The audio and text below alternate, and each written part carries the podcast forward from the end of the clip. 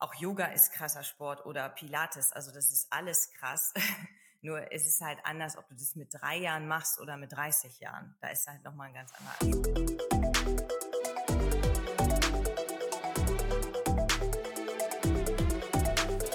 Heute zu Gast Ilka Kröner. Nee, Entschuldigung, Ilka Kronewold. Hi, Ilka. Hallo. Hallo Ines. Siehst du, mir ist das im, im Kopf geblieben mit Krönewald. Ich weiß nicht warum. Aber du kannst auch sehr gerne erklären, warum ist ja Kron, Kronewold und nicht Krönewold? Ja, weil der Ursprung des Namens holländisch ist und ah. man da ah. von einem sogenannten Dehnungs-E spricht, ähnlich wie bei der Stadt Soest, die sich auch Soest schreibt. Okay, cool. Und ähm, wie kann man Sport und TV-Moderatorin in einem so ähm, Einklang bringen? Ich habe ja ursprünglich mit dem Tanz angefangen, aufgrund einer Hüftdysplasie und einer OP. Als ich ein Jahr alt war, gab es diese OP in meinem Leben. Ich kann mich ja nichts erinnern. Und mit drei, vier Jahren bin ich zum Tanz gekommen. Und dadurch, dass ich immer auf der Bühne, auch als Kind stand mit Musik, hat sich das irgendwann ergeben, dass ich dann bei DJ Bobo auf ein Konzert aufgetreten bin und mit diesem Video mich bei Viva beworben habe und da dann die Chance bekommen habe, als Moderatorin zu arbeiten, erstmal freiberuflich. Und so gab es dann auch die Schnittstelle so vom Sport zur Musik und dann zum TV. Ja.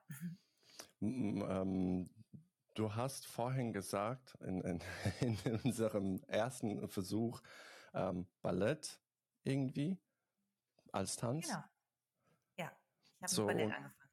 Und du hast auch erwähnt, äh, es ist eigentlich kein Sport, weil der, der Arzt hat gesagt, ähm, du solltest. Ach so, nein, das, das ist schon Sport. Es ist halt nur nicht vergleichbar jetzt mit Marathonsport oder Ultraläufen oder äh, Extremsport. Das ist, man kann das natürlich auch extrem ausüben, aber ich habe es ja als Kind mit Spaß einmal die Woche eine Stunde gemacht. Das ist natürlich Sport. Das ist sogar ein Sport, den man als Leistungssport machen kann, aber das hatte ich ja nicht als Kind. Ja, ja, weil ähm, wo du es gerade gesagt hast, äh, ist mir eingefallen, dieses Film äh, mit äh, Dwayne The, The Rock Johnson, äh, Daddy ohne Plan. Kennst du den Film? Nein. Echt nicht?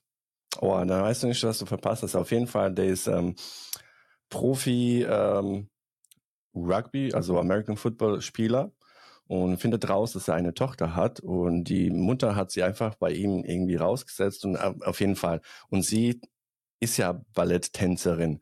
Und genau dieses ähm, ja Ballett ist ja kein Sport, dann hat die Lehrerin von ihrer äh, von seiner Tochter ihm gezeigt, wie anstrengend es ist. Und äh, das haben das so ein bisschen polarisiert, wo er eine halbe Stunde ganz nass war und könnte sich nicht mehr bewegen. Und hat der hat behauptet, das ist ähm, ja kein, kein Sport. Wie kann man Ballett? So, das ist ja nichts, das macht man so ein bisschen.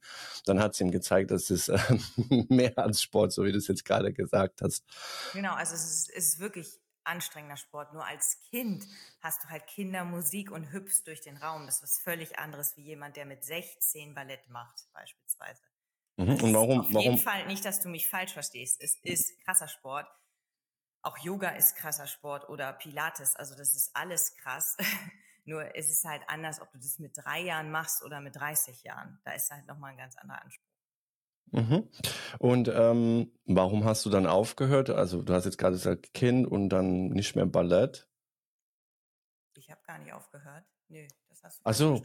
Entschuldigung. Mhm. Ich habe also, das bis zum Abi gemacht und dann habe ich Musical studiert, wo ich auch Tanz und Gesang alles hatte und da hatte ich auch jeden Tag anderthalb Stunden Ballett. Nö, nö, ich habe gar nicht aufgehört. Okay, ich dann habe ich heute noch. Nee, nee, nee, nee. Ich, dann habe ich das falsch aufgefasst. Okay, und wo kam das Switch zwischen Tanzen zum Marathon? Das kam para quasi parallel. Also ich tanze ja immer noch. Mhm. Ich tanze, oder ich tanze wieder, kann man auch so formulieren. Und der Marathon, das kam dann erst mit 24. Davor konnte ich gar nicht joggen weil viele mal denken, man muss dazu geboren werden. Nee, nee, nee. Ich konnte am Anfang gar nicht joggen von der Kondition. Natürlich körperlich und von der Haltung, weil man durch Tanzen eine gute Haltung hat. Aber ich konnte überhaupt nicht von der Ausdauer joggen. Und das kam dann so mit 23, 22 in Hamburg dann, ja. Okay. Und ähm, ich kann mich sehr gut erinnern. Meine erste Podcast-Folge war der Nico Westermann. Ich weiß nicht, ob du den kennst, aber ich kann dir sehr gerne empfehlen, äh, auf LinkedIn sich zu vernetzen. Ähm, der äh, läuft so Halbmarathons, glaube ich, und hat sich auch vorgenommen, äh, kompletten Marathon zu laufen. Und ich habe gesagt, aus dem Spaß, was heißt aus dem Spaß? Das war schon bei mir im Kopf. Das war noch im Februar dieses Jahres, wo ich gesagt habe, okay, halbes Jahr Vorbereitung, dann mache ich hier in Mannheim hier bei uns, also ich wohne hier in der in dem Baden-Württemberg, ähm, gab es irgendwie so so so Halbmarathon, kann man sich anmelden und so. Und habe ich gemeint, ja, ich mache mit. Und seitdem ist nicht so viel passiert, weil das Leben irgendwie passiert ist. Ähm, wie vorbereitest, vorbereitest du dich äh, auf einen Marathon? Kommt darauf an, was man vorhat. Also wenn ich einfach nur den laufen will, dann müsste ich mich nicht vorbereiten. Dann reicht mein tägliches Training. Wenn ich besser werden will, dann sollte ich Intervalle machen und lange Läufe. Und das mache ich dann so, dass ich beim Marathon, beispielsweise Berlin oder Bremen, ich weiß noch nicht welchen ich laufe und ob ich beide laufe, da mache ich dann so sechs 30 Kilometer Läufe vorweg, die letzten zwei Monate vorher. Und im besten Fall, wenn man es schafft, einmal die Woche Intervalltraining. Okay, das hört sich krass an. Also, so jetzt gerade gerade für mich. Was ist deine Bestzeit? 3,28. 3 hm. Stunden 28. Das ist jetzt gar nicht so schnell. Aber ich, ich, ich, also ich weiß es nicht. Also für mich nee. ist es schon schnell. Ich glaube, ich wäre schon nach, keine Ahnung, eine Stunde äh, sagen, hey, tschüss, ich kann das nicht mehr. Aber klar, man muss sich vorbereiten. Das ist aber auch, was du gesagt hast, äh, mental. Also ich gehe stark davon aus, ich habe es noch nicht mitgemacht. Ich habe es vor, steht auf meiner äh, Bucketlist. Aber was passiert nach, sagen wir mal, zwei Stunden im Kopf? Oh, du kannst es gar nicht von den Stunden festmachen oder man mhm. sagt immer, der Mann mit dem Hammer kommt zwischen Kilometer 30 und 36, mhm. wo man dann zweifelt, warum macht man das oder so. Ich kann das jetzt gar nicht so bestätigen, denn ja, ich mache ja auch 100 Kilometer Läufe oder auch Ironman und dann ist ja ein Marathon nur ein kleiner Teil. Also beim Ironman ist das ja nur das sozusagen das Schlusshighlight nach fünf, sechs Stunden Radfahren und anderthalb Stunden im Wasser sein. Deswegen kann ich jetzt nicht sagen, nach zwei Stunden kommt mein Down oder so. Das kann ich jetzt nicht sagen. Aber jemand, der das zum ersten Mal macht, der wird wahrscheinlich sagen so, oh, ich hatte nach zwei Stunden keine Lust mehr. Oder er wird sagen, er hat den Tag seines Lebens gehabt. Und das kann man nicht so pauschalisieren. Also du hast ja schon sehr gut erkannt, dass halt ein starker Kopf und Wille mit dazugehört. Und das ist eben das Entscheidende. Du musst halt schon auch wollen. Ne? Wenn du jetzt einfach sagst, ich mach mal eben, das reicht halt nicht. Mhm. Aber wa was passiert in, also gab es einen, einen, einen ersten Marathon oder fünften Marathon, wo dieses Mann mit der Hammer bei dir kam und sagte, jetzt Schluss? Nee, ich habe noch nie abgebrochen oder so, nee. Mhm. Ja, aber bei mir geht's, äh, also die Frage ist, wo ist bei dir im Kopf, wo so anfängt, oh, ziehe ich das durch? Oder am Anfang, also klar, am Anfang ist ja immer schlimmer, wenn man das länger macht, hat man, glaube ich, jetzt dieses Problem nicht. Das kann man auch mhm. zum auch Unternehmentum gehen und sagen, okay, für was mache ich das nach drei Jahren, nach ja. fünf Jahren? Du weißt, ja. was ich meine. Also wo, wo war es bei dir so Punkt? Oder kannst du dich erinnern an einem, einem Marathon, wo es für dich körp also nicht körperlich, sondern mental sehr schwer war? Nee, ich habe jetzt so 20, 22 Marathons hinter mir die letzten Jahre. Und es gibt natürlich immer körperlich so eine Herausforderung mit Hitze und so, das kennt jeder, dass du dann auch immer schön Wasser und alles zu dir nehmen musst und von außen kühlen musst, vielleicht auch mal unter die Dusche springst, also unter so, ein, so einer Dusche durchrennst beim Marathon oder Ironman. Nee, das gab es nie. Deswegen habe ich auch noch nie aufgegeben. Es gab nur vielleicht körperlich, dass man sagt, öh, ich kann nicht mehr die gleiche Geschwindigkeit halten. Also das ist, das passiert mir aber schon bei zehn Kilometern, dass ich es nicht schaffe, den ersten Kilometer genauso schnell wie den letzten. Also da gibt es halt in beide Richtungen. Manchmal bin ich den letzten schneller, manchmal bin ich langsamer. Das kann ich vorher nicht prognostizieren. Ich laufe immer ohne Uhr. Und die meisten, wenn du mal guckst, die laufen mit Uhr und gucken immer, halte ich die Pace, halte ich die Pace. Und ich gucke halt, was, was kann der Körper heute leisten und mach einfach. Ja. Okay, in, interessant. Aber du hast auch jetzt gerade gesagt, Ironman ist ja quasi die höchste Leistung, was man da so irgendwie leisten kann in einem, wie, wie lang geht der Ironman? Ein Tag oder? Ja, es kommt ja auf die Distanzen an, je nachdem, wie schnell du bist. Du, du, du schwimmst halt 3,6 Kilometer, dann bist du 180 Kilometer Radfahren, grob plus minus 5 Kilometer. Mhm. Und dann darfst du nochmal den Marathon laufen, 42,195 Kilometer. Okay, und von, von dem allen Iron, wie viele Ironmans hast du gemacht? Ich habe zwei in der langen Distanz gemacht. Es gibt ja auch kurze, ne? Die langen habe ich zwei gemacht. Okay, dein, dein ersten Ironman, wie war das für dich? Das war für mich der beste Tag. Das war gut. Das war 2018, ja. Okay, und, und gab es da zwischen irgendwo Zweifel, wo du gesagt hast, boah, ich weiß es nicht? Und wie, wie hast du dich weitergehalten? Oder? Nö, ich, man hat vielleicht im Training mal so einen Moment, wo man sagt, wofür macht man das oder so, aber nicht beim Wettkampftag. Nee. Dann hast du starken ähm, kann wie sagen? Ja, ja, ja. Nee, ich versuche auch sehr rauskritzeln, weil jetzt für mich, also ganz Anfänger, ja. wie gesagt, vor sechs Monaten habe ich mir was vorgenommen, habe noch nicht ausgefüllt, aber das steht auf jeden Fall nächstes Jahr. Ähm, was würdest du jetzt jemanden, so wie mich, sagen, wie vorbereitet man sich? Was sollte man am besten tun? Oder so eine Tipp, also es gibt keinen einen Tipp, wo man sagen kann, aber was würdest du sagen? da fragst du ja jetzt die richtige, weil ich ja auch Sportwissenschaften studiert habe, würde ich dir als erstes sagen, hey, ich kann das jetzt nicht per Videocall dir jetzt beantworten, weil ich müsste erstmal wissen, wie fit bist du. Ich kann jetzt nicht pauschal sagen, dass jeder drei Jahre braucht, um sich auf einen Marathon vorzubereiten. Es gibt welche, die brauchen ein halbes Jahr und es gibt welche, die brauchen vier Jahre, ne?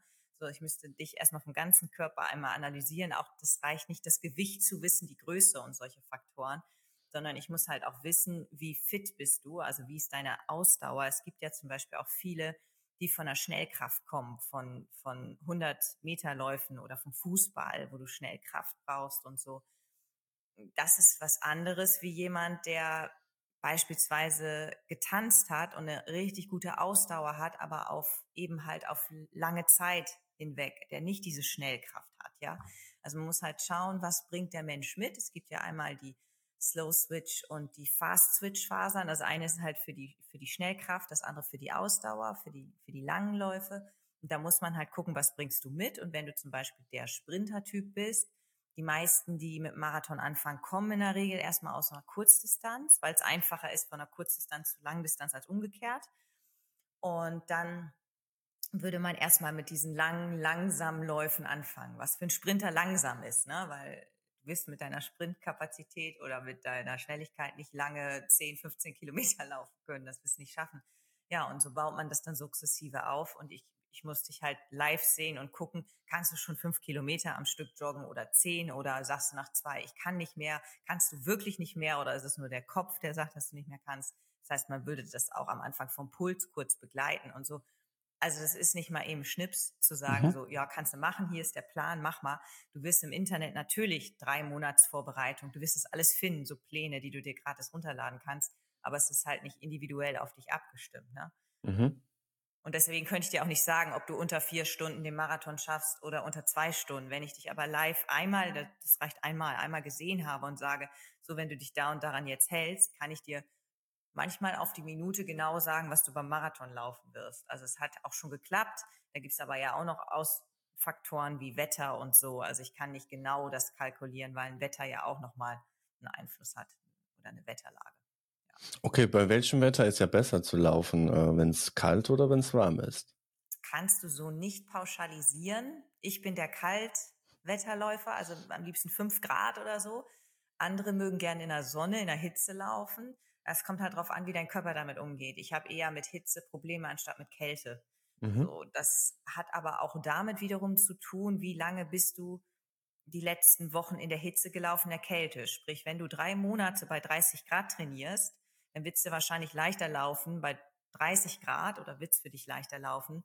Wenn du aber, das ist ja in Hamburg ganz oft der Fall, du hast halt im April den Marathon, im März ist es eisig kalt und genau an diesem Apriltag wird es dann heiß. So, dann hast du das Problem, dass du nicht in der Wärme trainiert hast.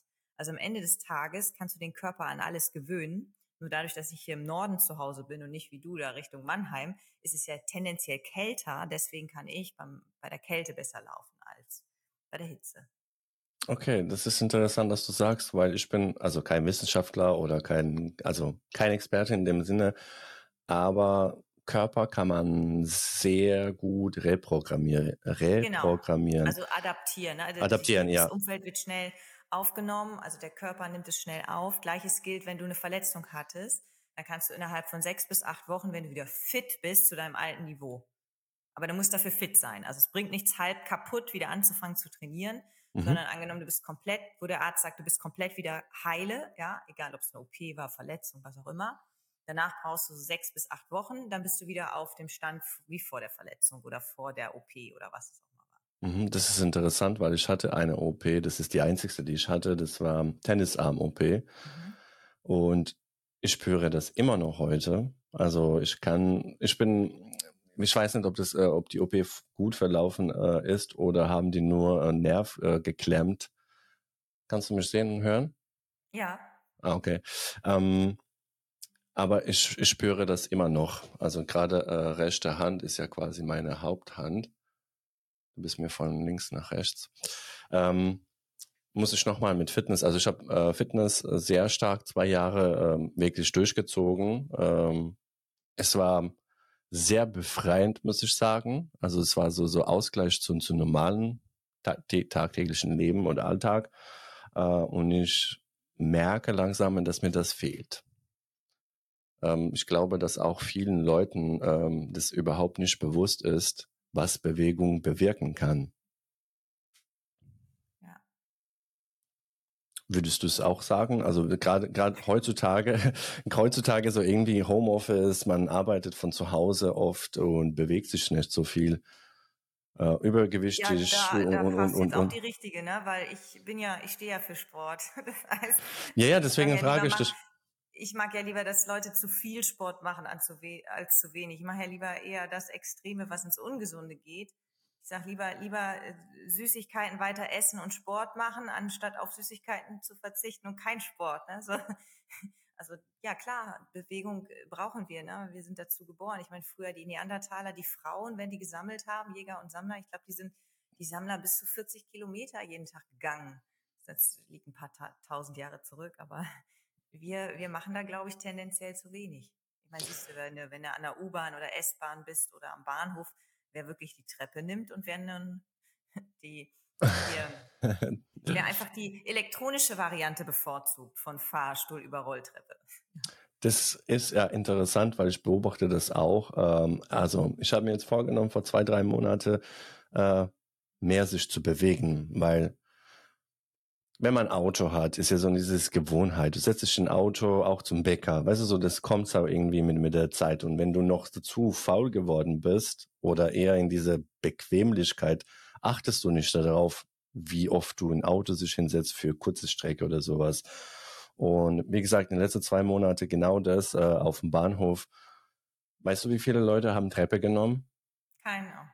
Drei. also wirklich drei. Und ich, war echt schockiert. Also weißt du so, wie bequem unser Leben und dann, also gestaltet haben und dann beschweren sich die Leute, ja, ich kann nicht laufen oder ich habe die Probleme oder die Probleme, weil die Probleme entstehen auch, wenn nichts, also wenn man sich nicht bewegt. Deine Meinung dazu?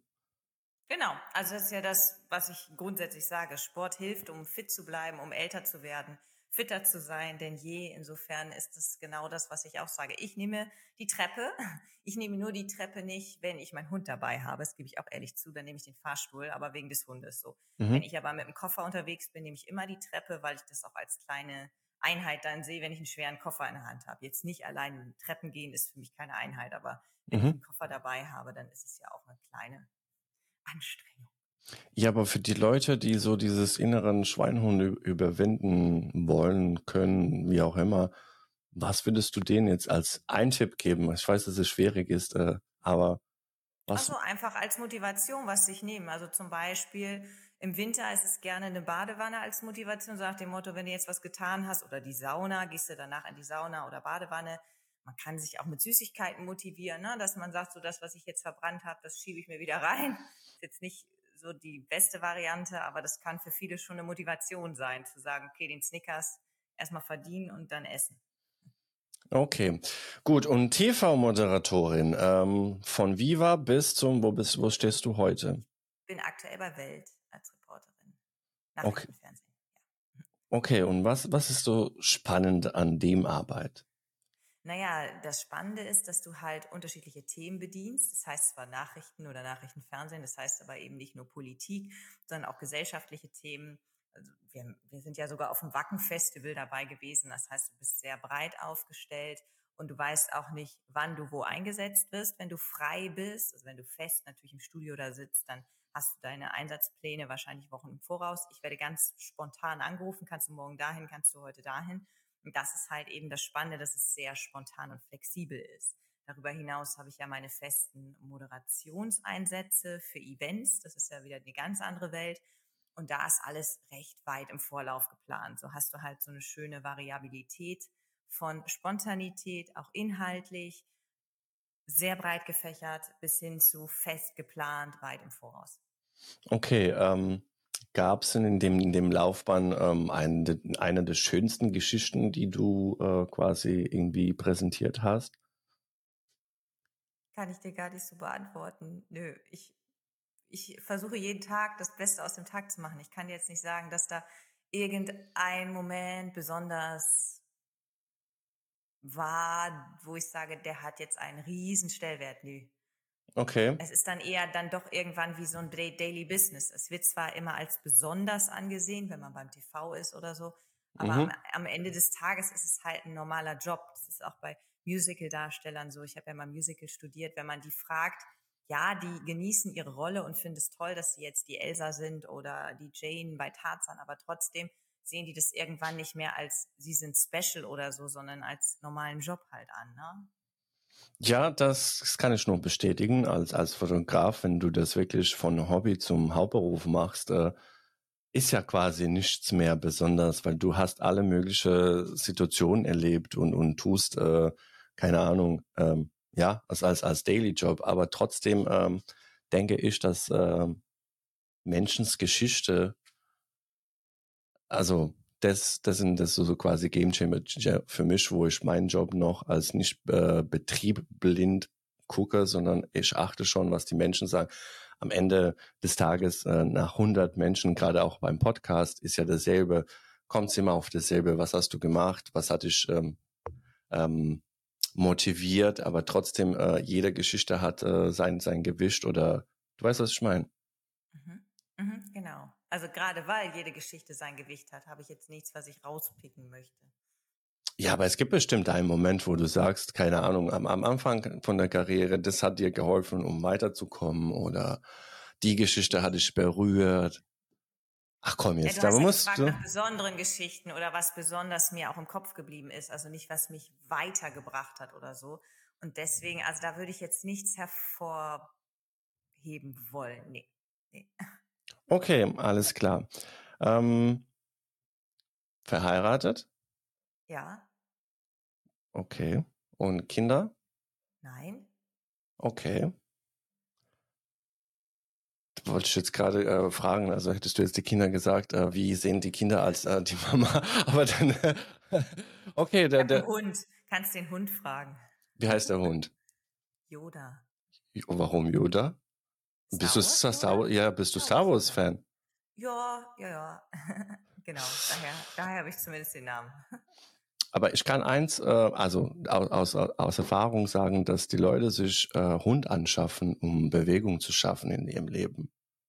Das war bei mir nicht so, nein. Echt? Der Hund ist auch schon 13 Jahre und jetzt ist er ja faul. ja, so nach 13, nach 13 Jahren ist, ist ja schon faul. Okay, aus diesen tagtäglichen Arbeit, äh, was du so jeden Tag machst, aus der Moderation, festen Planung und so, wer ist die Ilka, wenn man das alles wegnimmt? Du, äh, du, wir haben ja noch nicht über alles gesprochen. Ich bin ja auch gerne im Theater und im Musical. Wenn du darauf anspielen möchtest, ich bin ja auch musikalisch noch tätig. Das vielleicht. Ja, sehr gerne. Also wie gesagt, ähm, äh, die Frage wäre, also am meisten die Gäste, die hier kommen, äh, ja.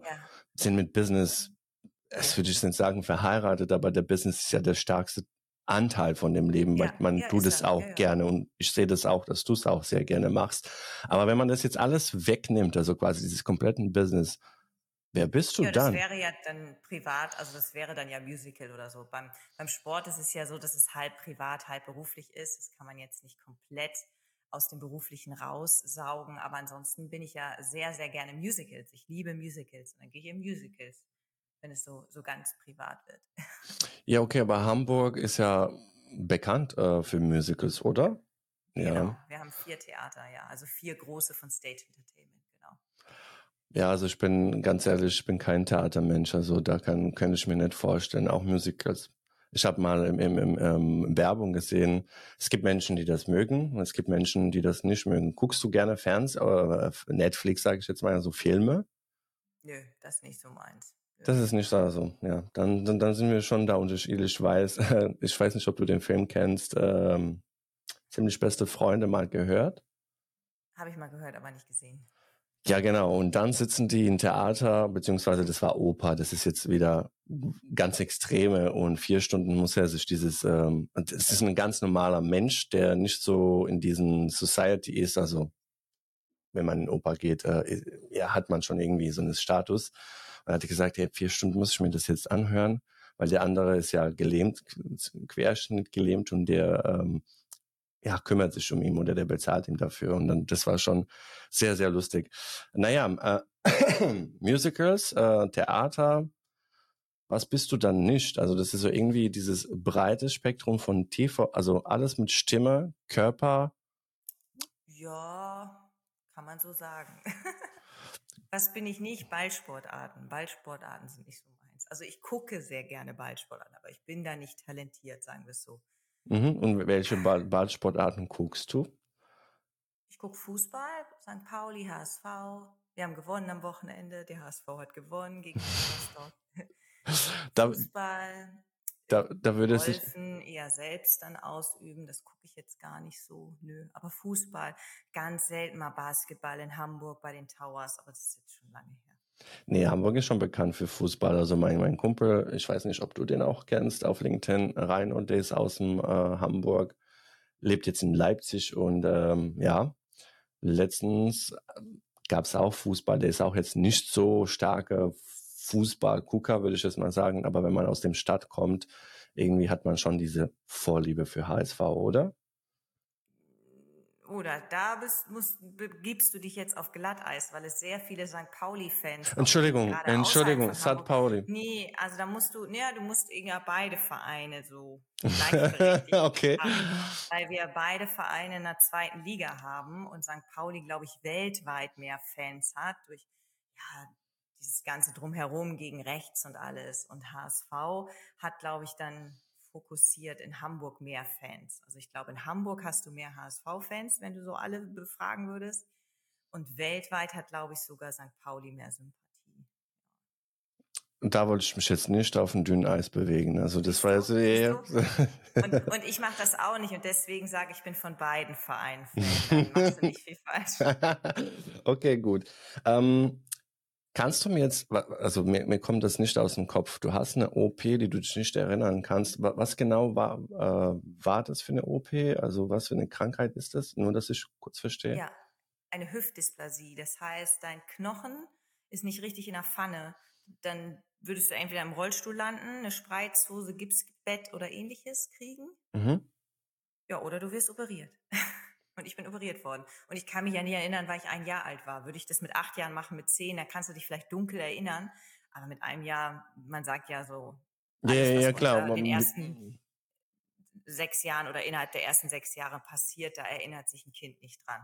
Also nicht bewusst, unbewusst vielleicht schon, aber nicht bewusst. Und mhm. deswegen mhm. kann ich dir nicht sagen, wie war das oder so. Kann ich dir nicht nee, sagen. nee, nee, also ging es mir nur... halt nur die Narbe äh, berichten, dass die immer noch da ist, 30 Zentimeter lang. Also ich habe halt schon eine lange Narbe am, am Oberschenkel, die ist halt mitgewachsen. Und das ist das, der einz, das einzige Beweismittel, wenn jemand fragt, sag mal, bist du wirklich operiert worden? Sage ich, ja, hier, guck doch im Schwimmbad, da siehst du das stark. Das ist immer mein Beweis, dass ich wirklich operiert worden bin. Okay, und wie haben dein damals, äh, wenn deine Eltern das überhaupt äh, geredet haben, wie haben die damit umgegangen, dass du jetzt Leistungssportlerin bist. Also das ist schon, schon so ein krasses, kann ich mir ja. nur vorstellen. Mm, ja, muss man auch nochmal differenzieren. Dadurch, dass ich jetzt nicht so schnell bin, sehe ich mich jetzt nicht als Leistungssportler. Also für mich, recht, für mich, ja. Nee, es ist, ja, vielleicht aus, aus deiner Sicht, aber wenn ich mich jetzt gegenüber anderen stelle, die schneller sind, dann, dann ist es mir dann eher peinlich, also weil ich halt im Mittelfeld bin von einer Leistung, ne? also wenn jetzt die Leistung betrachtest, ich sehe mich dann eher als Extremsportler, weil der muss keine Leistung bringen, ne? So, der muss einfach nur lange durchhalten sozusagen. Mhm. Und klar, das ist auch eine Leistung, aber eben nicht auf Schnelligkeit. Und mh, mm, ja, meine, meine Mutter war auch Leistung, die war wirklich Leistungssportlerin, nicht extrem. Die war Reitlehrerin und war im Schwimmen sehr gut. Und ja, die unterstützen mich. Also da war nie so dieser Gedanke, man macht sich kaputt oder so. Mein mhm. Onkel aus Wiesbaden übrigens, bei dir in der Nähe, mhm. der war sehr guter Marathonläufer. Vielleicht habe ich das von dem so ein bisschen, wobei der nicht von der Familie her nicht blutsverwandt ist, wenn man das so sagen darf. Mhm. Er ist quasi angeheiratet, aber der ist halt Marathonläufer gewesen. Jetzt, wo er über 70, 80 ist, ist der Rücken auch kaputt. Aber die Frage ist immer, kommt das wirklich vom Marathonlaufen oder kommt das woanders her, ne? wenn man 80 ist? Mhm. Das kann halt viele Ursachen. Das ist, ne, also wie mit dem Rauchen. Wenn jemand raucht und kriegt irgendwann Krebs, heißt das nicht automatisch, dass die Zigarette zu Krebs geführt hat. Kann sein, muss aber nicht so. Und ja, so, so ist es so, dass ich in der Familie eher Zuspruch habe. Es ist auch so, dass meine Familie ein bisschen kräftiger ist und es schon Fotos gibt, wo man sich fragt, ob ich wirklich Teil der Familie bin, weil ich dann so schlank daneben aussehe. Und man dann auch irgendwann am Ende des Tages auch, glaube ich, festgestellt hat, naja, lieber so ein bisschen verrückt im Sport und dafür einen, einen schlanken, normalen Körper, anstatt übergewichtig oder so, weißt du? So mhm. muss man auch mal so betrachten.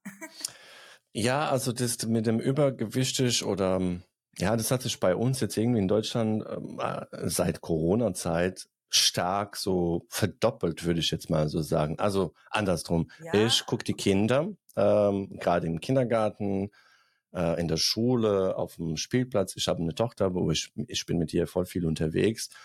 Ich will jetzt nicht sagen, dass äh, und dass die anderen Menschen weniger wert oder schlecht sind, weil sie übergewichtig sind, aber man man merkt, wie man ja, also ich weiß es nicht, also es ist schon irgendwie alarmierend für mich. Wie kann man sich so irgendwie gehen lassen, so weit? Verstehst du, was ich meine? Ja, jetzt ist es so, meine Familie ist jetzt eher schlanker.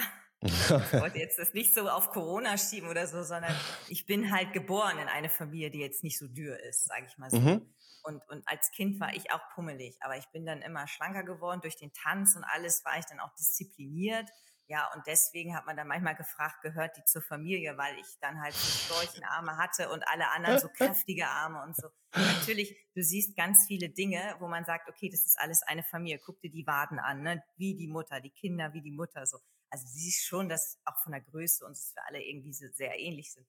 Aber trotzdem, mein Bruder wiegt halt 120, 130 Kilo und ist nicht viel größer als ich so. Und wenn du den daneben siehst, denkst du so, oh, mh, hm, gib dem Mädel mal was zu essen, so ungefähr. Ne? So. Mhm. und, und ich bin gar nicht so dünn, ne? Also ich wiege 53 Kilo oder so. Ich bin eher Normalgewicht, aber trotzdem im Verhältnis dann, wenn du das so daneben stellst. Aber weg von der Oberflächlichkeit Gewicht. Es ging ja einfach nur um die Frage so, ob deine Eltern dich unterstützen oder nicht. Und das tun sie. Und du hast ja jetzt gerade auch gesagt, dass dass du immer mehr übergewichtige Kinder oder auch Jugendliche siehst und, und hast ja auch gleich gesagt, das hat überhaupt nichts natürlich mit dem Charakter der Person zu tun, aber ja, ich glaube, so Bewegung könnte denen auch gut tun, damit sie auch manchmal noch mehr Ehrgeiz entwickeln, weil ich glaube, dass du auch über Bewegung und dann über Sport eben halt auch für deinen Charakter etwas tust. Also dass dein Charakter sich durch den Sport und durch die Tätigkeit eben auch nochmal verändert. Ja, das, äh, also wie gesagt, ich habe einen Marathon nicht äh, gemacht. Alles, was ich jetzt bis jetzt im Leben gemacht habe, war irgendwie ich nehme mir was vor und tue ich das, außer Marathon. Also da muss ich mich viel bewegen, aber das kommt noch. Ähm, also das kann man aber gute Parallele auch im Business. Ähm, also gerade Sportler sind die im Kopf für mich, also die stärksten, weil die ziehen was durch. Und wenn sie ein Business aufmachen oder sich selbstständig machen oder wie auch immer, dann haben die schon im Kopf so quasi Vorsprung zu einem, ja, nicht sportlichen Typ, wie würdest du das auch bestätigen, dass man, dass man durch den Kopf, ähm, durch den Sport äh, im Kopf stärker ist, mental? Ja, man lernt halt ganz anders, auch Strukturen aufzubauen und Time-Management. Ne? Also du musst halt natürlich auch, wenn du viel Sport machen willst und kannst, musst du natürlich das auch im Alltag integrieren können. Und da brauchst du halt eine super gute Orga. Kannst du nicht einfach sagen, ja, ich guck mal, wann das klappt, für einen Marathon zu trainieren. Nee, du brauchst halt eine Struktur dahinter. Und da kannst du halt auch ganz cool lernen durch den Sport. Also es fängt an bei Pünktlichkeit. Du kannst halt nicht zu spät zum Start kommen. Ne? Das geht halt nicht so. Es fängt bei Pünktlichkeit an. bis hin zu, wie schaffe ich das denn normal zu arbeiten, acht, zehn, zwölf Stunden und dann noch drei Stunden Sport zu machen. Also wie kriege ich das alles hin, ohne am Ende des Tages kaputt ins Bett zu fallen beispielsweise. Mhm. So, und ich denke, das sind so ein paar Faktoren. Und dann ist es halt so, und das passiert halt unbewusst, es passiert nicht bewusst. Alter, du machst halt das Bewusste ist so das Zeitmanagement, Plan, wann trainiere ich und die Struktur. Und das Unbewusste, was mit dir passiert, dass du halt diesen Ehrgeiz entwickelst, dass du halt einen Kampfgeist entwickelst. Das habe ich jetzt gestern auch wieder gemerkt beim 10-Kilometer-Lauf. Wenn ein Mann dich überholt und du überholst den wieder. Mhm. Also wie den das auch kränkt und wie man dann spürt, wo man dann sagt, es ist jetzt nur ein Lauf und es sind nur 10 Kilometer. Aber da spürst du, okay, und dann zieht er nochmal mit dir an, weil er sich das nicht nehmen lässt, dass die Frau ihn überholt hat und so, ne? Also das ist halt schon, du merkst halt schon, dass Leute da ein mega Ehrgeiz entwickeln. Und was ich positiv daran finde, weil du kannst halt beides betrachten, positiv und negativ Ehrgeiz. Ich habe halt auch viele Menschen in Hamburg kennengelernt, mit denen ich jetzt nicht regelmäßig laufe, aber die ich kennengelernt habe und die Geschichte dazu. Viele haben es geschafft, außer Fettsucht raus, aus dem Alkoholkonsum raus, durchlaufen. Jetzt muss man dazu sagen, das Laufen ist für die die neue Sucht. Das sind jetzt nicht welche, die zweimal die Woche laufen und sagen, ja, ich habe es jetzt in den Griff gekriegt, sondern das sind welche, die täglich laufen. Das heißt, Laufen ist die neue Sucht für die. Mhm. Ist halt die bessere Sucht, ja. Mhm. Vielleicht für die Gelenke nicht immer die bessere Sucht, aber so grundsätzlich sage ich besser als Alkoholkonsum, lass ihn dann jeden Tag laufen, so ungefähr. Ne? Überwiegend auch Männer.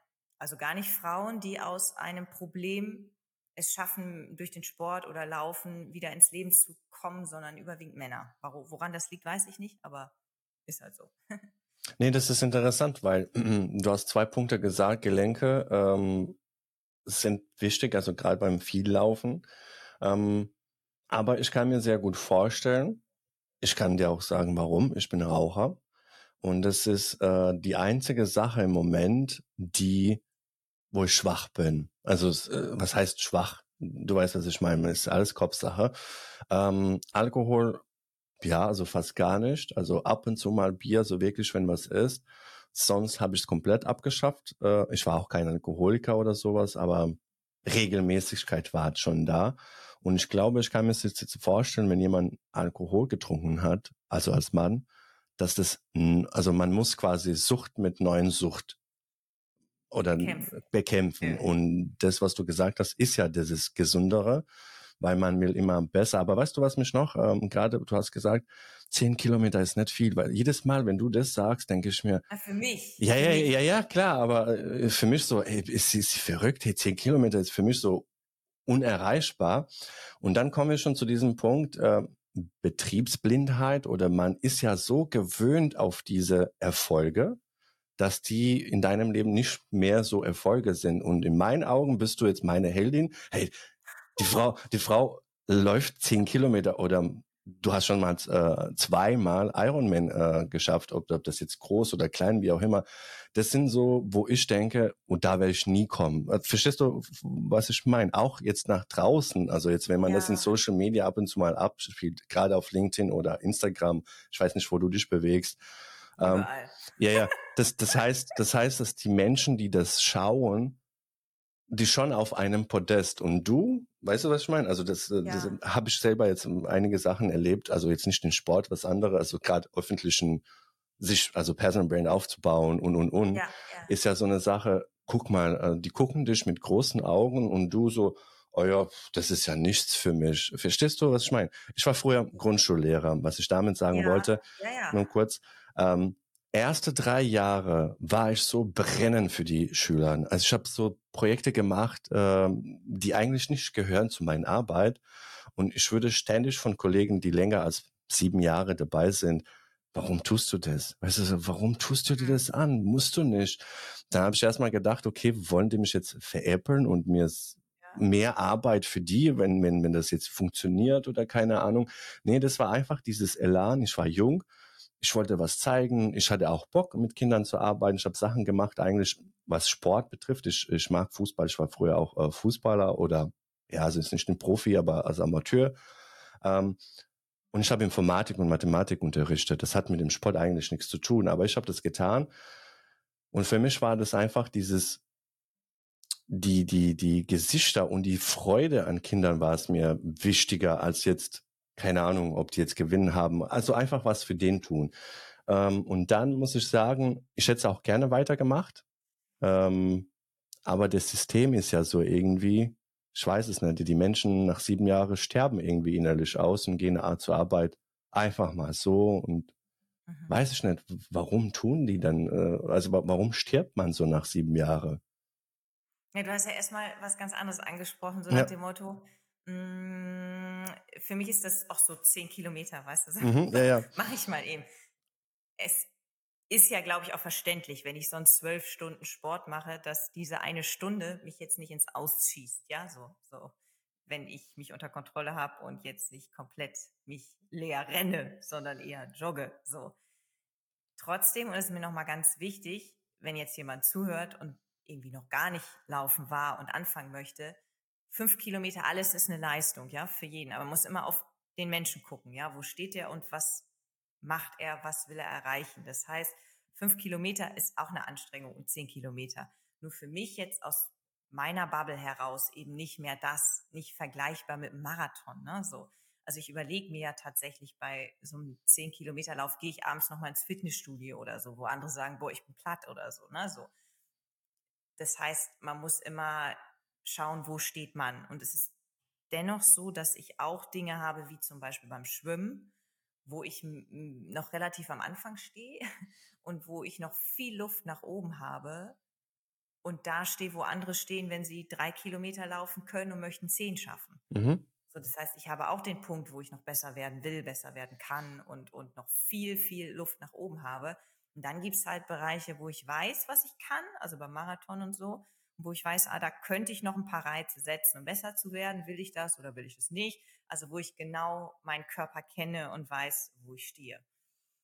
Und ja, es ist halt so, wenn du jemanden fragst, der viele, viele Marathons macht und Ultraläufe, für den ist es wie Zähneputzen, mal 14 Kilometer am Tag zu joggen, wo andere sagen, boah, 14, da muss ich jetzt erstmal ein halbes Jahr für trainieren. Ja, aber für manche ist das halt so was Alltägliches geworden. Ne? Das ist halt so wie mit dem Rauchen. Also würde ich jetzt mit dem Rauchen anfangen, oh Gott, ich würde es nie machen, aber mhm. angenommen, ich würde anfangen und du sagst ja, ich mache jeden Tag eine Schachtel leer. Mhm. Und denkst du, oh Gott, so und ich fange erstmal mit einer an und mir wird schlecht. So, weißt du, so, so das kannst du, glaube ich, auf ganz viele Dinge übertragen. Ne? Ja, aber da mit, mit den Zigaretten hört sich jetzt schon schlimm an, wenn du sagst, eine und Schachtel. Ja, ich, ich rauche eine Schachtel, das kann man so sagen.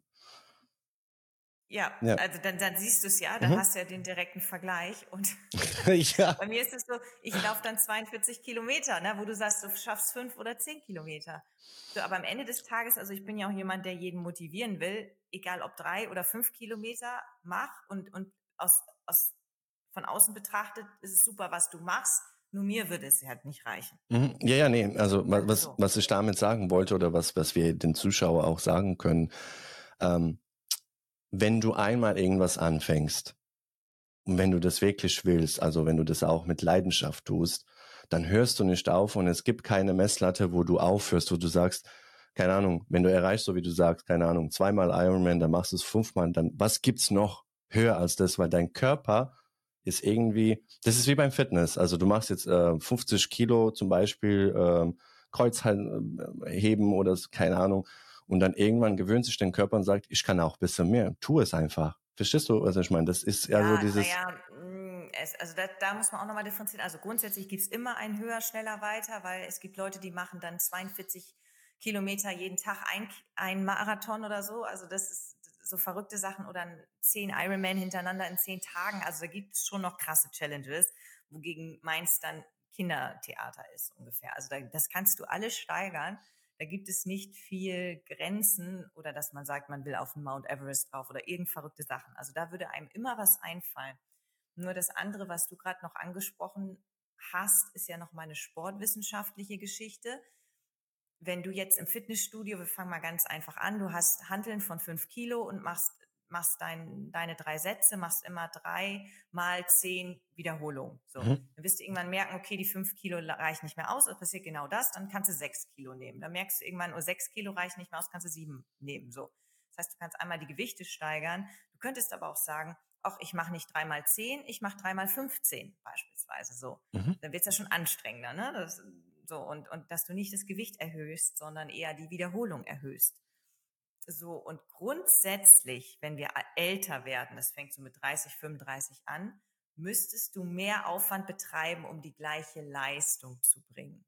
Das heißt aber nicht, dass du schwächer bist, weil du kannst ja mehr Aufwand betreiben. Du kannst ja mehr Gewicht nehmen. Du kannst ja länger trainieren, ja, je nachdem, was dein Ziel ist. Ob du jetzt mehr Gewicht haben willst und kräftiger sein willst oder ob du mehr Ausdauer haben willst, musst halt gucken, wie dein Trainingsplan sich gestaltet. Nur grundsätzlich wirst du, und das gilt für jede Altersklasse, wenn du nicht das Gewicht erhöhst oder eine Wiederholung mehr machst, wirst du nicht besser werden. Du wirst deinen Fitnessstand halten oder, weil du älter wirst, langsam abbauen. Und das gilt für jeden. Also auch meine Mama, die mit fast 70 im Fitnessstudio dreimal ist, habe ich immer gesagt, Mama, wenn du so bleiben willst, wie du bist, dann nimm weiter deine Gewichte. Aber merk dir, willst du besser werden, nimm mehr Gewicht. So. Und das gilt für jeden. Und ja, das darf man immer nicht vergessen. Aber es bedeutet ja nicht immer höher, schneller, weiter, sondern wenn du älter wirst, bedeutet das auch gegens Altern anarbeiten, klar. Ja, ja klar. Also ähm, was, also meine Intention war, ähm, unsere Körper, unser Gehirn will immer, also gewöhnt sich auf äh, irgend so eine, so eine, kommt man, man erreicht so ein Ziel und dann setzt man sich neues Ziel, also irgendwie oder man hält ein Ziel. Ja, ich weiß nicht. Also für zum Beispiel bei mir war ja die Vision Ironman zu finishen und nicht Hawaii. Also für Hawaii musste ich qualifizieren, sondern zu finishen. Und ich habe es nur ein zweites Mal gemacht in Hamburg, weil 2018 das Schwimmen durch Laufen ersetzt wurde. Mhm. Also das heißt, ich konnte gar nicht zeigen, dass ich Schwimmen trainiert habe, weil ich gar nicht schwimmen musste. Mhm. So und deswegen habe ich das jetzt nochmal gemacht und ich habe dann gespürt, dass ich es nicht jetzt, wenn ich es jetzt ein drittes Mal machen würde, dass ich es nicht wegen des, ich will es schaffen und ich will es gut machen, sondern, und jetzt kommt was ganz Neues, ich habe halt gemerkt, dass ich durch diesen Termin, den ich im Kalender habe, durch den Druck, feste Strukturen schaffe und ich mich fit fühle. Wenn ich nur laufe, fühle ich mich nicht fit. Wenn ich aber schwimme und Rad fahre, und das ist ja das, was Ironman mhm. abverlangt von mir, dann fühle ich mich fit. Das heißt, dieser Termin im Kalender oder dieser Wettkampf sorgt dafür, dass ich mich im Alltag fit fühle, weil ich ja trainieren muss, weil ich ja schwimmen muss. Das ist mein Druckmittel sozusagen. Mhm, mh. So, und das bedeutet aber nicht, also angenommen, ich würde jetzt beim Ironman teilnehmen, würde ich dann nicht sagen, jetzt will ich eine halbe Stunde schneller sein oder ich will hier nochmal besser sein. Wenn es sich ergibt, ergibt es sich. Aber ich habe für mich definiert, so nach dem letzten Wettkampf, Ilka, Ilka will weiter fit bleiben. Deswegen gehe ich heute auch schwimmen anstatt laufen, weil ich einfach diese Fitness vom letzten Ironman beibehalten will. Mhm. Und jetzt ist es gerade ohne Druck. Wenn ich es nicht ohne Druck schaffe, brauche ich halt wieder ein Ironman als Druckmittel. Okay, interessant. Ähm, okay, ähm, wir haben viel über, du, äh, über, über den Sport äh, gerade geredet, über wie man was schafft, kann man schon so irgendwie raushören. Ja. Ähm, aber was machst du, also außer TV-Moderation hast du zwei, zwei Babys, also so was Business betrifft, oder? Ui, oh, da machst du jetzt ein Fass auf. Ich habe ein Tonstudio hier noch nebenan, ich habe ein Videostudio. Ich habe in der Corona-Pandemie ganz viel digital Rhetorik-Coachings gegeben. Jetzt gebe ich wieder ganz viel Live-Coachings. Das geht jetzt mittlerweile auch weg von Rhetorik hin zum Employer Branding. Also da bin ich sehr, sehr breit aufgestellt. Das ist ja neben, neben Moderation wirklich noch ganz, ganz viel. Fakt ist, dass immer Stimme natürlich mit mhm. einhergeht beim Tonstudio, bei Rhetorik-Coachings. Das heißt, diese Bühnensache ist ganz dicht dran. Nur der Sport ist eben halt diese andere Baustelle, das andere Business. Mhm. Das lässt sich aber auch prima verbinden, weil es gibt ja Cyclassics, Radrennen durfte ich letztens moderieren. Ganz oft wird dann vorausgesetzt, wenn es eine sportliche Veranstaltung ist, die moderiert wird, dass der Moderator auch selber den Sport lebt. Mhm. Ja? Und dann passt es ja wieder.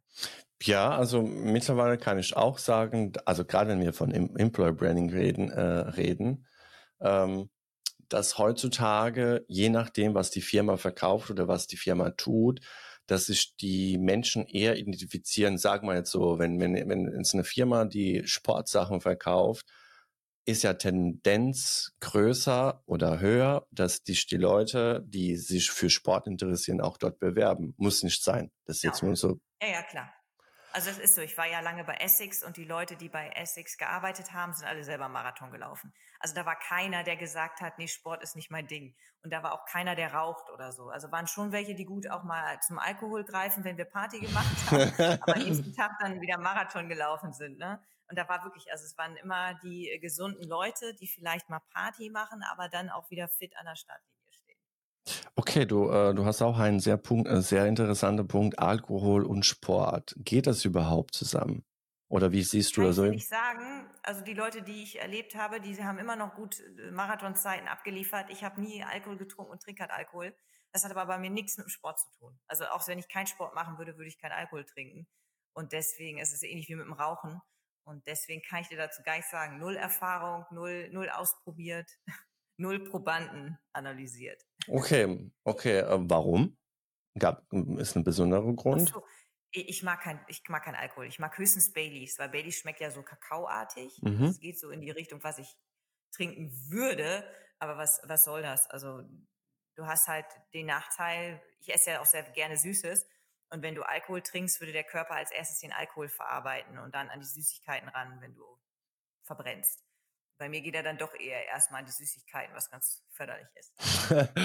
okay, was steht auf deinem Bucketlist noch? Viel Reisen. Ich reise sehr, sehr viel. Mhm. Neuseeland, Los Angeles. Dann ein paar Dinge, die ich nie so erwähnen würde, weil ich da immer so ans Karma glaube. Also, dass man Okay. nicht drüber reden soll, erst wenn man es erreicht hat.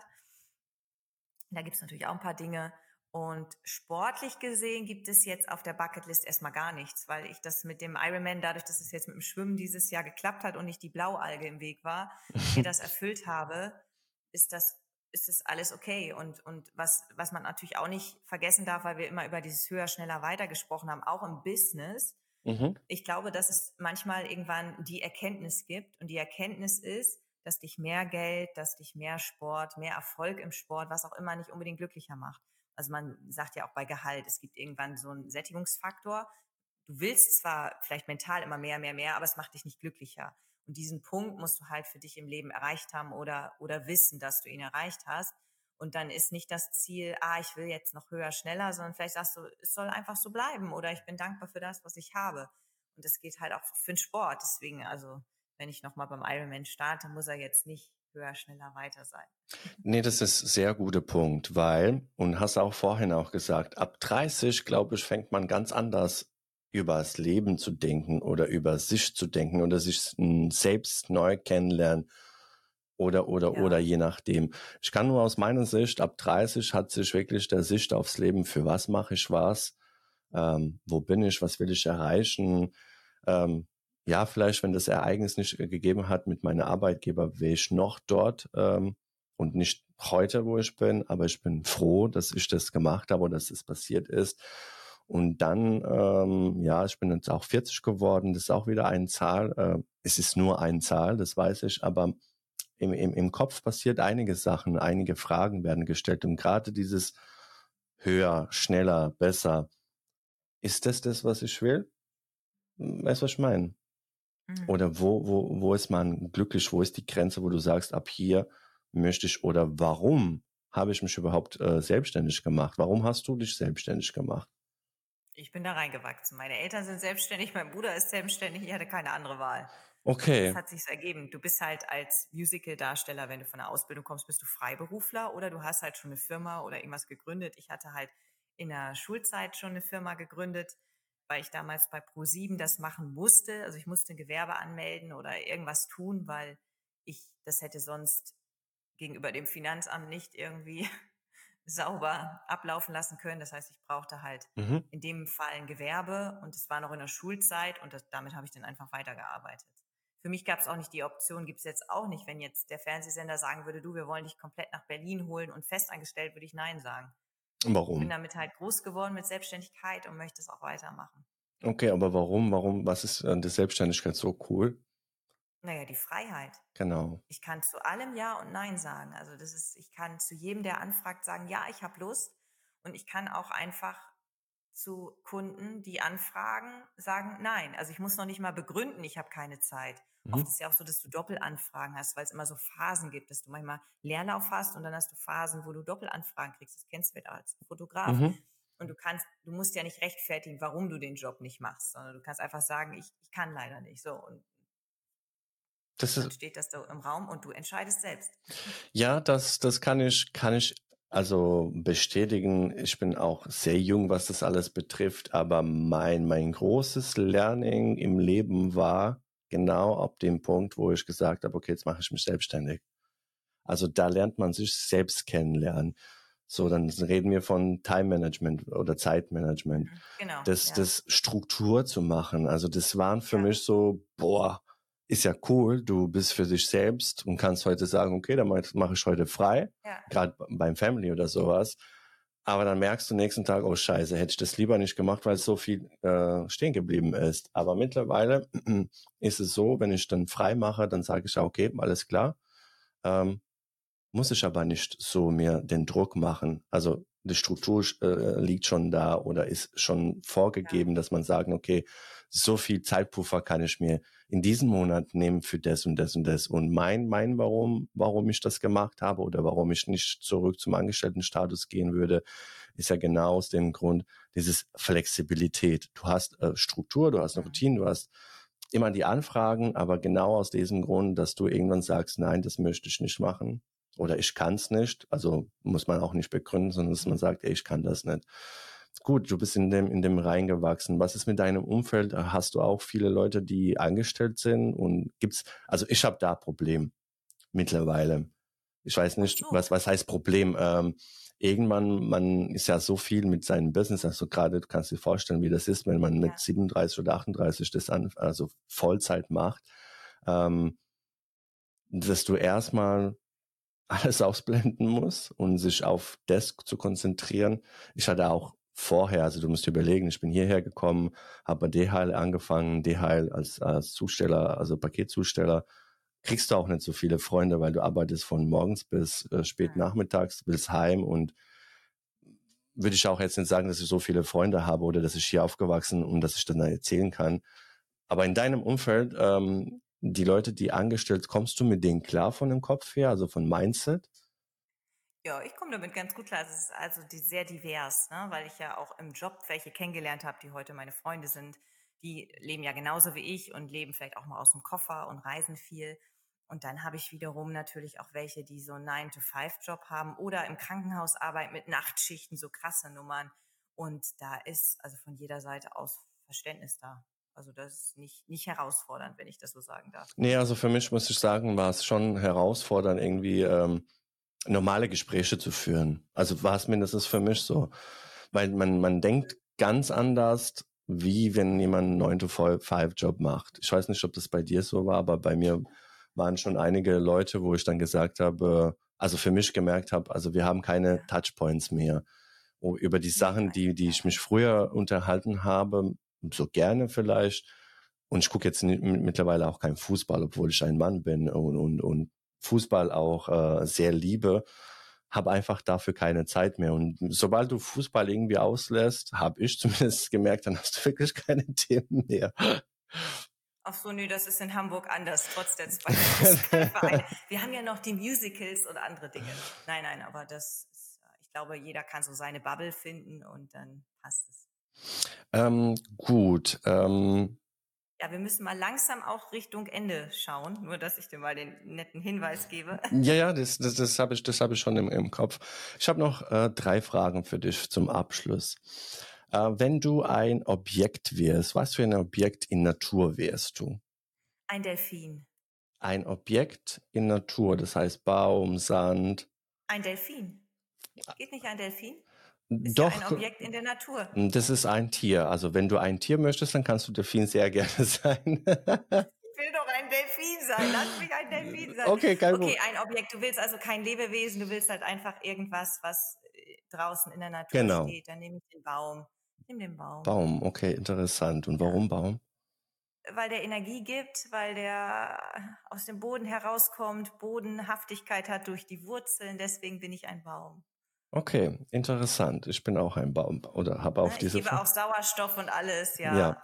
Zumindest tagsüber. und ähm, wenn du aber ein Objekt so wie zu Hause, im Büro oder im Auto, also jetzt kein natürliches Objekt, sondern ein Objekt, ähm, ja, was würdest du dann sein? Ein Mikrofon. Interessant. Warum Mikrofon? Naja, weil ich ja durch meinen Job mein, das Mikrofon zu meinem besten Freund gemacht habe. Deswegen bin ich gerne ein Mikrofon. Okay, und äh, Tier haben wir schon äh, Delfin. Und warum Delfin? Ja. Ich finde, ein Delfin mehr hat natürlich so dieses Gefühl der Freiheit. Ein Delfin ist sehr schnell unterwegs. Also versuch mal einen Delfin zu verfolgen im Wasser. Es ist nicht so einfach. Er ist sehr schnell. Ich finde, Delfine haben so einen hübschen Körper. Ich finde Delfine einfach fantastisch. Also wenn ich auf dem Schiff bin und Delfine sichte, dann geht mein Herz auf und ich weiß, dass es vielen Menschen so geht. Delfine sind wunderbare Tiere. Und ich glaube, sie sind auch sehr sensibel. Also ich finde Delfine toll. Gut, sehr interessant. Hast du eine Frage an mich? Ich habe eine Frage an dich. Genau, was ist dein Ziel? Dein nächstes Ziel? Egal ob Sport, Beruf, privat. Was ist dein Ziel? Tatsächlich ähm, mit weniger Druck arbeiten und mehr Leben genießen und mehr reisen. Ähm, ich habe mir vorgenommen oder ich mag dieses Reisen, aber noch nie so viel gereist. Und ja. nächstes Jahr, äh, meine Kleine ist ja, wird jetzt sechs. Wir haben noch ein Jahr, bevor sie ja. in die Schule geht. Und das habe ich mir vorgenommen, äh, die Zeit zu genießen, erstmal in Deutschland und dann europaweit Städte einfach besuchen. Also ich habe dieses Drang und das ist es, was mich auch im Business treibt. Jeder hat eine Geschichte zu erzählen und ähm, es gibt manchmal Geschichten ums Eck, die man nicht sieht. Also du, du bist ähm, Reporterin, kann man so sagen, also, oder Journalistin, kann sehr gut äh, nachvollziehen. Also was mich immer so, man kann, man kann so, äh, ich gehe in Urlaub gerne und mache auch äh, Urlaub, auch dieses All-Inclusive, aber das ist für mich so wie, wie bisschen wie Knast. Und was mich so treibt, eher so sich mich zwischen den Menschen so, so mischen und die fragen, was machen die, was können die empfehlen zu essen oder glaube ich, dass, also gerade Urlaubsorten und deswegen nächstes Jahr auf jeden Fall viel mehr reisen. Ein Halbmarathon äh, laufen, das auf jeden Fall steht äh, auf der, auf der, was ich nächstes Jahr so als Ziel setze und mehr glücklich zu sein und das schätzen, was man hat. Das sind doch wunderbare Ziele. Das klingt doch super. Ja. Das ist doch ein schöner Abschluss. Ja, das ist ein äh, sehr schöner Abschluss. Dann würde ich sagen, ich danke dir für deine Zeit. Das war ähm, sehr, also für mich sehr, sehr interessant, weil ähm, es erfordert voll viel Sachen. Also das, was du gerade machst, erfordert voll viel Struktur und am Ende, was du auch gesagt hast, du bist einfach reingeboren geworden ja. in dem. Und ja. viele haben zum Beispiel äh, nicht diese, so wie ich jetzt sage ich jetzt einfach mal so, meine Eltern äh, ganz normale Arbeiter, ich auch Arbeiterkind und äh, dieses ganz normale Struktur, also du gehst, äh, studierst, ja. arbeitest so und irgendwann schmeißt du dich in kaltes Wasser, so wie ich. Und dann stehst du erstmal da und überlegst, okay, wo ist jetzt Anfang, wo ist der Ende? Aber ja. so wie du es gesagt hast, äh, jeder kann sich reprogrammieren oder neu programmieren und schaffen. Und als Abschluss, ähm, jeder hat irgendwas in sich, was, was, ähm, ja, was wert ist, sich zu, zu kämpfen im Leben würde ich jetzt einfach mal genau. so sagen. Ja. Ilka, danke dir vielmals. Das war für mich auch sehr, sehr bereichernd. Ich danke dir. Vielen, vielen Dank fürs Zuhören.